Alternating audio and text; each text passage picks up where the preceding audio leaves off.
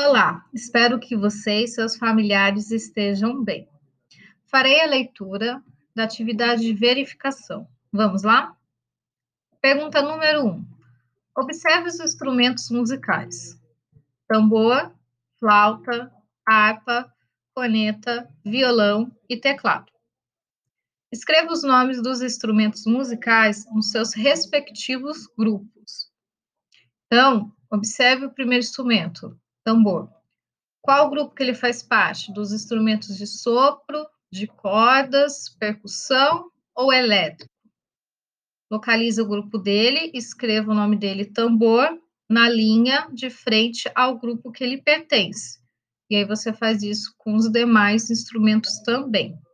Pergunta número 2. Observe as duas imagens. Na primeira, o Estevão Marques segurando a colheres, já estudamos sobre ele. E na segunda imagem, um menino com panelas, tampa e colheres. Os objetos utilizados pelos dois são para: primeira alternativa, preparar um prato novo para a festa junina. Segunda alternativa, instrumentos musicais alternativos. As colheres na segunda imagem, como baquetas de uma bateria musical alternativa. Ou é a terceira alternativa, figurino novo para uma peça de teatro. Por que, que o Estevão Marx utiliza as colheres deste modo? O personagem está usando esses objetos de casa desta forma. O que, que ele está tentando imitar?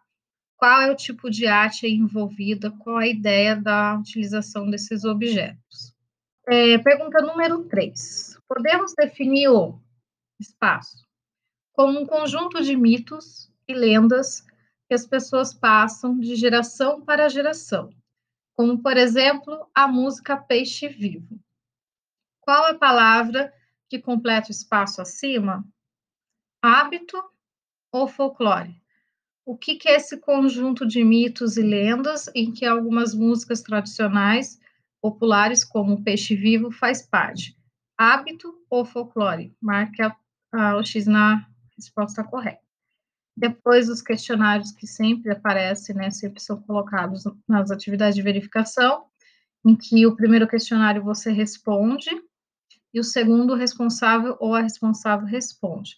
Faça com calma, com capricho, Precisa escutar o áudio novamente? Não tem problema. Coloque. Até a próxima e se cuide.